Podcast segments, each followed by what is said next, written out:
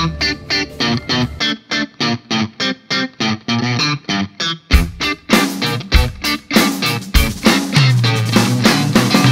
Sejam muito bem-vindos a mais um episódio dos Semibreves. Esse é o nosso episódio número 32 sobre 251 menor. Meu nome é Pedro Janquizur e, como sempre, estou aqui com o Daniel Lima. Oi, gente, que prazer tê-los de volta. Mais um dia, mais uma aula, mais um encontro. Que felicidade.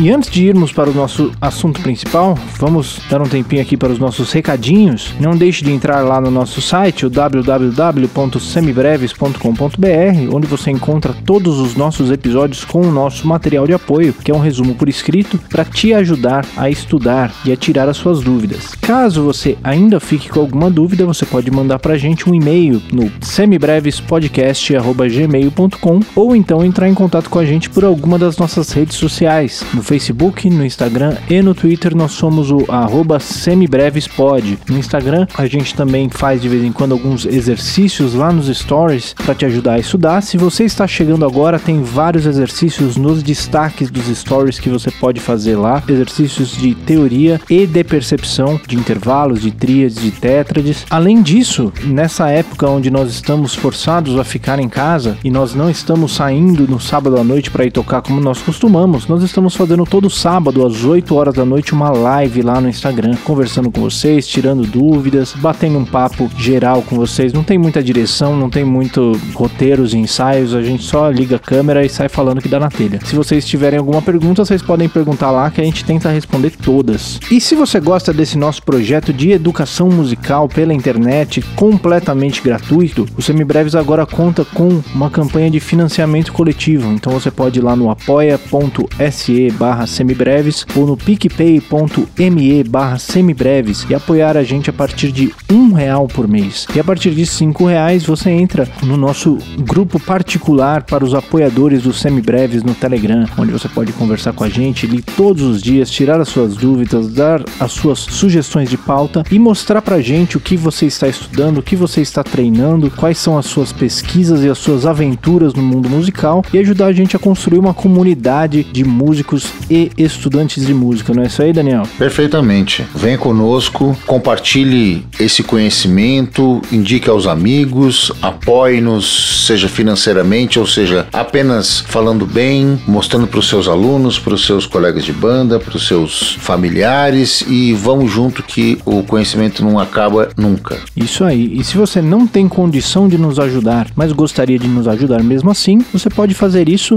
simplesmente compartilhando os semibreves com todo mundo que você conhece, ajudando a gente a chegar no máximo de pessoas possível, porque o nosso objetivo aqui é levar a educação musical ao máximo de pessoas que nós pudermos. Então, nos ajude nessa missão também. Compartilhe com todo mundo. Essa semana chegamos nos 500 seguidores lá no Spotify. Ajuda a gente a chegar nos mil. Manda para todo mundo que você conhece, coloca no seu Instagram, manda no WhatsApp, grita da janela, escreve na porta do banheiro. O que você precisa fazer? É isso aí. Vem junto. Com isso fora do caminho, vamos então para o 251 menor.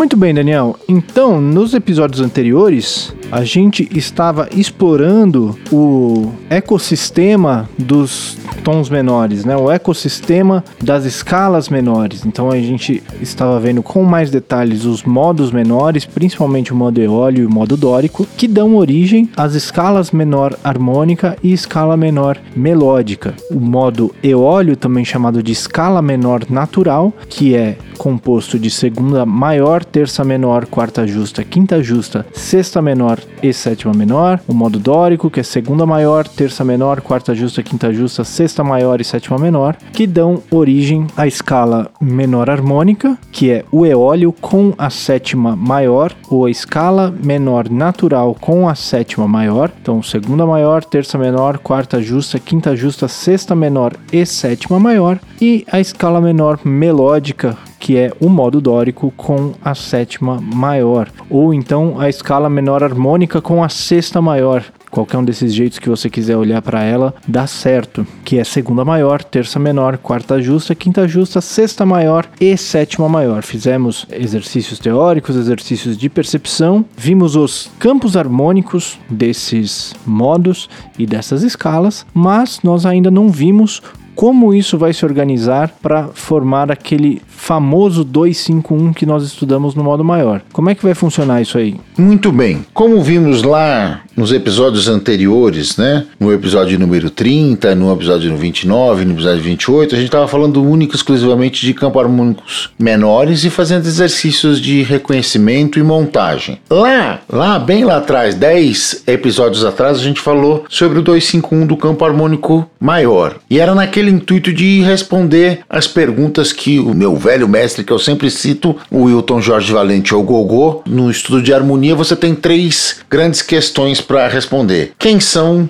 onde moram e como se movimentam. Então, quem são os caras? São os acordes. Onde eles moram? Nos campos harmônicos. E aí, como eles se movimentam? E o episódio 19, 20 e 21 tratavam, respectivamente, de funções harmônicas, resolução do trítono e de 251 maior. Se você não se lembra do que eu estou falando, volte lá nesses episódios e dê uma reestudada. A gente vai fazer agora a mesma ideia, que a gente chama de extrapolação do conceito. A gente vai trazer aquela progressão 251, onde você tinha o acorde do quinto grau preparando o acorde tônica e sendo precedido pelo acorde subdominante na presença do segundo grau. E aí a gente vai ver as diferenças de cada campo harmônico, de cada escala menor harmônica ou melódica, gera nessa progressão. Quais são as notas que se atraem? Quais são as marchas das vozes internas, quais são as marchas dos baixos, etc, etc. Semelhante ao 251 maior é a marcha dos baixos. Então, onde você tinha o caminhar desses danadinhos, as tônicas dos acordes ou os baixos, como queiram, em quartas ascendentes ou quintas descendentes, você vai manter o mesmo movimento. O que vão mudar são as características dos acordes. Nós não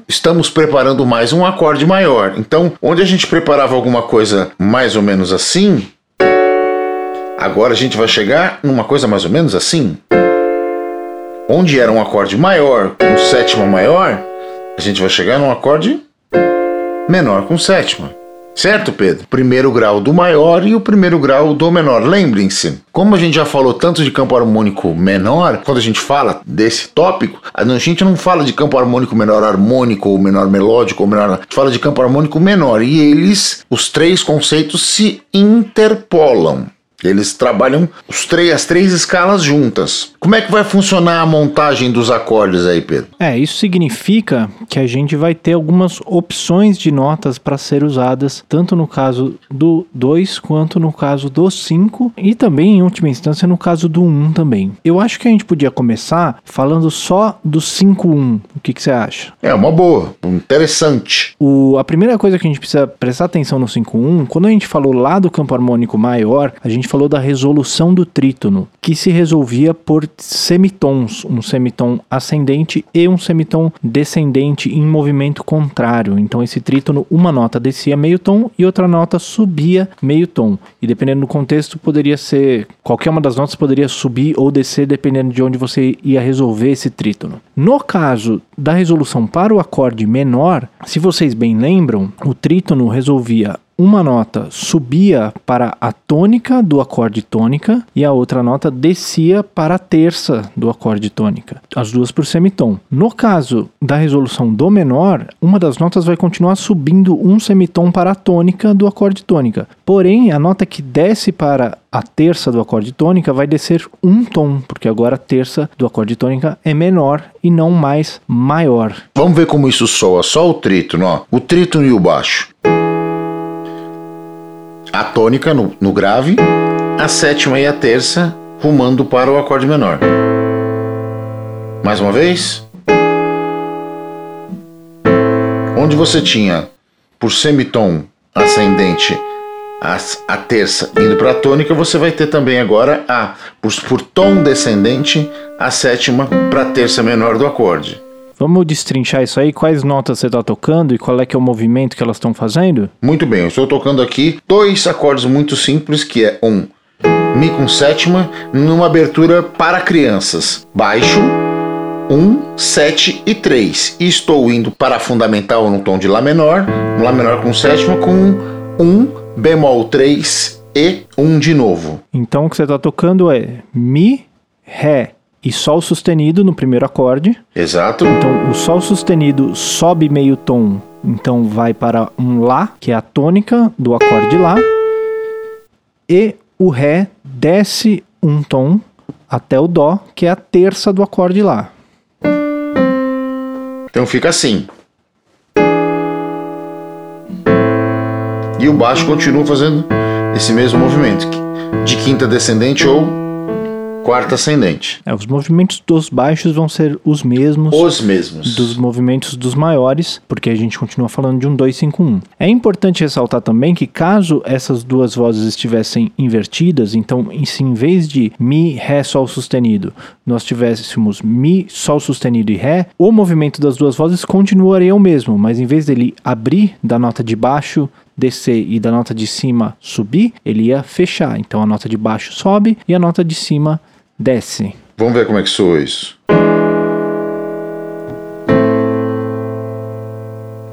Mais uma vez. Então fez.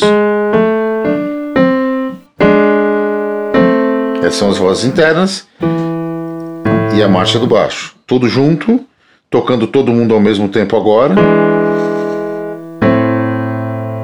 Muito bem, então esse é o movimento do 5-1 do menor. E quando a gente vai para o 2, o que, que, a gente faz com ele? Muito bem. Voltando um passinho atrás, vamos relembrar as duas possibilidades que surgem nesses nossos três campos harmônicos que nós vimos. Nós, lembrando a você que nós estamos trabalhando com natural, com harmônico e com melódico. No natural e no harmônico, nós temos como dois um acorde meio diminuto. E no melódico, a gente vai ter um acorde menor com sétima. Então nós temos as duas possibilidades. Os acordes podem ser utilizados como dois. Tanto a família do acorde menor com sétima, quanto a família do meio diminuto. Da mesma forma. Esse é um spoiler que a gente já tinha dado lá atrás, quando a gente começou a falar dos tipos de acordes, quando a gente chegou no meio diminuto, a gente disse que ele podia ser encarado como uma função dominante, nesse caso substituindo o quinto grau, ou então era mais comum que ele fosse visto como função subdominante em um 251 menor. Era disso que a gente estava falando. Esse segundo meio diminuto, indo para o quinto grau e resolvendo num menor,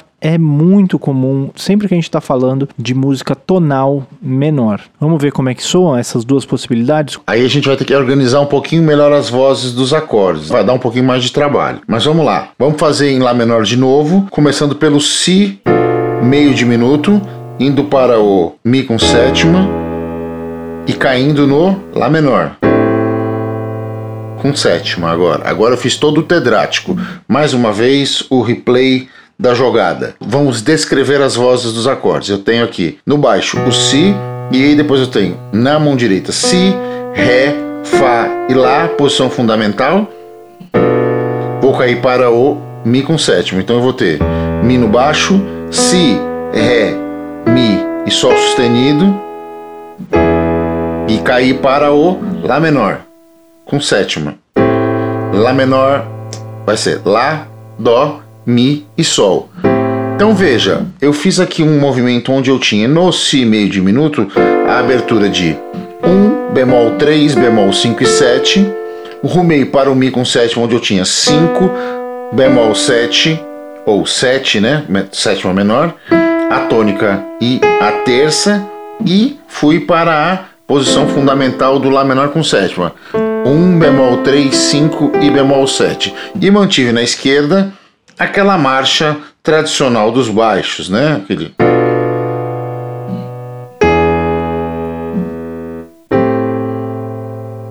Esse com o Si meio diminuto. Vamos ver como é que isso vai funcionar agora no Si menor com sétima. Como é que vai soar? Isso. Então eu tô lá. Si menor com sétima. Abertura é igualzinha. Um bemol 3, só que com 5 e a sétima menor, bemol 7. Aí vou para o 5 dominante de novo e vou para o Lá menor. Mais agilmente para vocês sentirem a diferença.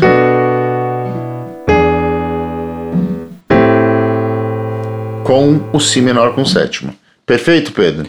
Perfeito. Uma coisa que a gente precisa salientar, quando a gente fala da condução de vozes do 251, a gente tem aquele movimento onde as vozes condutoras, ou seja, a terça e a sétima, quando a gente está trabalhando só com tétrades, uma se movimenta e uma permanece parada. Então, quando a gente vai do Si para o Mi, as vozes guia do Si são o Ré, que é a terça, e o Lá, que é a sétima. O Ré permanece no mesmo lugar, se tornando a sétima do Mi, e o Lá desce meio tom para Sol sustenido, se tornando a terça do Mi7. Quando a gente vai para o Lá, acontece uma coisinha curiosa. O Ré, que é a sétima do Mi, desce um tom para chegar no dó, como a gente já tinha dito antes. Você tem esse movimento em vez de meio tom de um tom. Mas a terça, que antes permaneceria no lugar para virar a sétima, na verdade ela vira ainda a sétima, só que para virar a sétima menor do lá, ela precisa cair meio tom.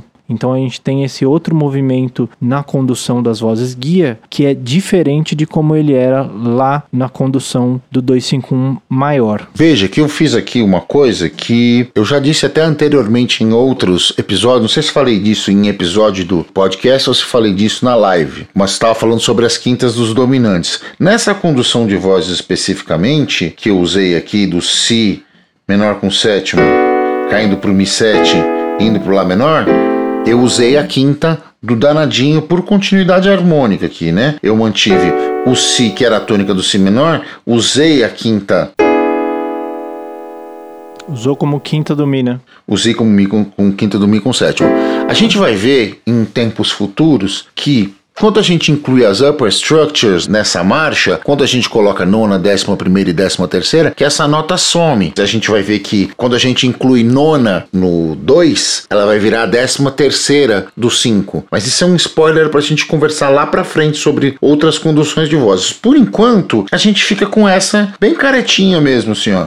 Bem caixotinho apesar das vozes já estarem aqui já arrumadinhas, apesar de não ter nada de especial, não ter nada de, ultra tenso, mas eu não usei mais posições fundamentais. Todos os acordes do comping estão próximos do dó central, que é uma característica importante desse tipo de acorde para que eles soem com essa característica. E eu conduzi as vozes internas da maneira como o Pedro já denotou, descendo ou subindo por grau conjunto. As vozes internas desses acordes, elas se movimentam sempre por grau conjunto, ou por semitom ou por tom inteiro, já então deixando tudo organizadinho de forma a que ele soe como uma marcha realmente, né? Porque se você toca as vozes espalhadas, se você pega e coloca os acordes em posição fundamental desse jeito que eu estou fazendo agora, a coisa tende a não soar organizada, né? Se você faz desse jeito, ela soa muito melhor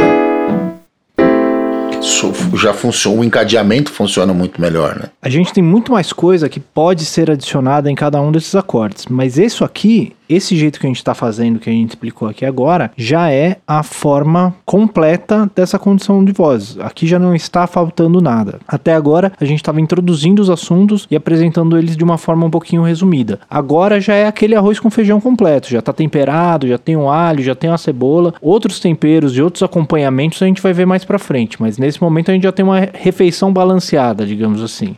É, em matéria de, de harmonia tedrática, é isso que a gente pode incluir nessa ideia de 251. É uma, dessa maneira que ele trabalha. E aí a gente tem, pra gente prestar atenção, a diferença do 251 com o meio diminuto para o 251 com um acorde menor no 2. A gente percebe que o acorde menor na posição do 2 soa bem mais aberto, né? Soa um pouquinho menos fechado e melancólico. Ele dá um quê de esperança no começo, ainda que eles terminem no mesmo lugar. Vamos ouvir essa diferença de novo? Vamos lá então, vamos começar com meio de minuto. Toquei. Aí para o dominante. E aí para o acorde tônico. Mais uma vez, para você sentir o, sabor diferentão dele, ó. E aí para dominante. E então para o acorde tônico. Agora a mesma coisa com o acorde menor com sétima fazendo a função de 2 pouquinho mais alegre, né? E aí, indo para o acorde tônica, mais uma vez, alegrito. E aí, pro dominante, parece que ele vai pro maior, ele não vai pro maior, ele vai pro menor. É isso aí. E a gente tem ainda uma outra possibilidade, que é terminar no acorde menor com a sétima maior, né? Se usa em algumas ocasiões para se terminar a música, principalmente no meio da música, assim, no meio do discurso é difícil, mas para finalização, às vezes essa sétima maior é usada também. Como é que ficaria esse 251 com a sétima maior? Vamos ver como é que fica? Só que nós já vamos fazer completo, né? Já vamos sair, vamos sair do, do, do, do, do Si menor com sétima. Olha lá, ó.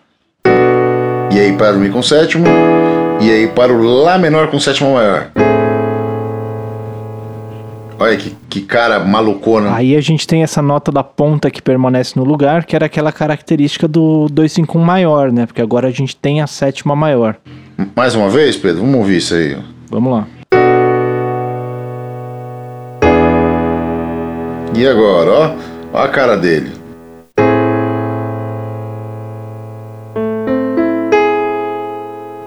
Mais comum em harmonias mais pontiagudas, né? Que ele termine desse jeito. Você deve ter ouvido isso em final de música mesmo. É mais comum do que no meio, né, do discurso, como o Pedro bem disse, bem lembrou. No meio do discurso é comum aparecer esse menor com sétima maior quando você tem aquela caída da tônica até a sexta, né? Você tem o um acorde menor triádico, aí você tem o um acorde menor com sétima maior, o acorde menor com sétima menor e o acorde menor com sexta, com sexta ou né? então o 4 dominante, né? Que é uhum. inversão do menor com sexta também também. Isso tem em Something, por exemplo, dos Beatles. Você já com certeza já ouviu isso na vida, né? Você...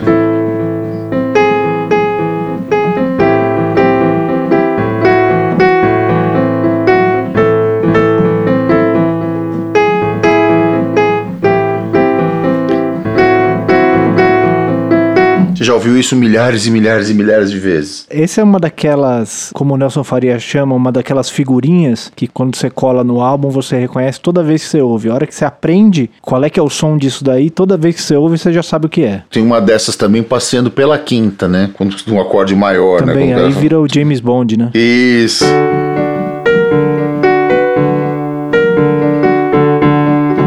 O Aquarela do Brasil também, né? Também. Mas vai fazer com menor também. Esse é o James Bond. James Bond é em cima do menor, verdade.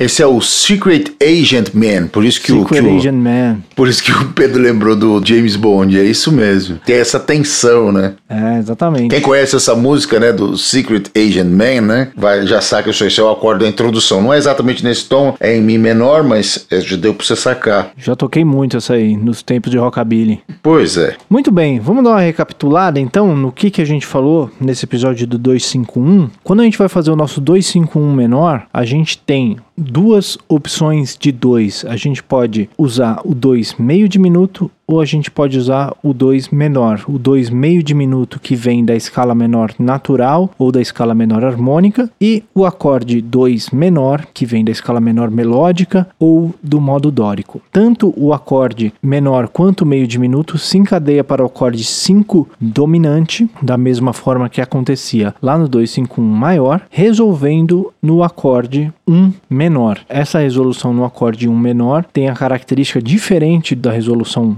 maior, que a sétima do acorde 5 desce um tom até a terça do acorde tônica, em vez de descer meio tom, como fazia lá na resolução do 251 maior. Certo, Daniel? Então, esse é o nosso 251. Podemos ir para as nossas dicas culturais? Vamos lá, vamos ver o que, que a gente tem preparado para hoje. Vamos nessa.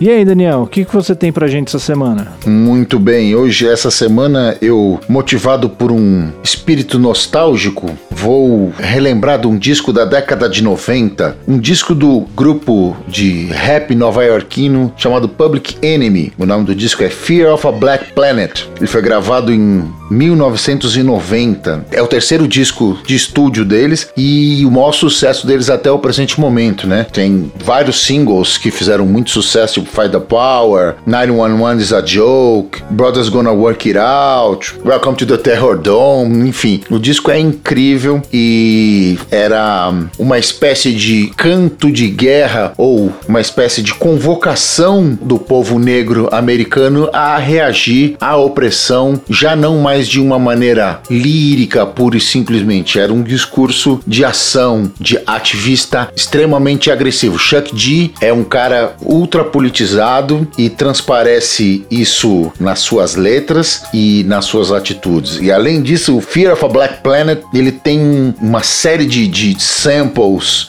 incríveis que você pode ficar descobrindo de onde, veio, de onde vieram, de onde você conhece aquelas músicas, um monte de loop invertido, a tecnologia estava começando a avançar, né? Então a coisa começa a musicalmente ficar bem mais complexa do que o cara simplesmente soltar o beat e o cara ali mandar a rima. Hoje pode parecer comum, né? Que é, é desse jeito que se faz né, hoje em dia, mas isso começa a ficar mais latente a partir desse disco. Então a minha dica cultural de hoje é o Public Enemy, Fear of a Black Planet. Chuck D, Flavor Flay, sua turma, mais atual que nunca. Completamente dentro do espírito dos nossos tempos, essa sua dica cultural. É, o meu era Vou... nostálgico, né? isso aí vai por sua conta, na realidade. É... Vou confessar que eu não tinha uma dica cultural preparada, que eu tinha esquecido de preparar uma dica cultural para hoje, mas nessa mesma linha dessa nostalgia que você trouxe aí, eu vou recomendar um disco que eu sempre ouço nesses tempos, né, que o nosso senso de justiça é colocado à prova. Eu sempre volto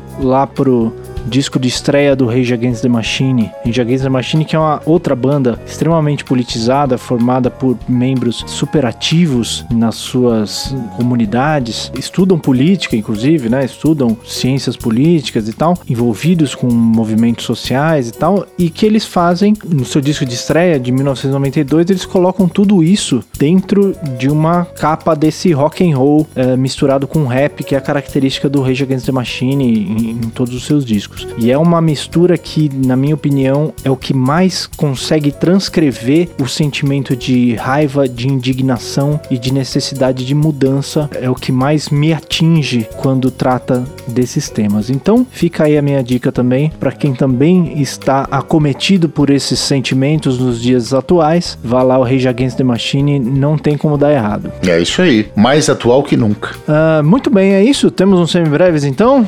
Mais um episódio entregue.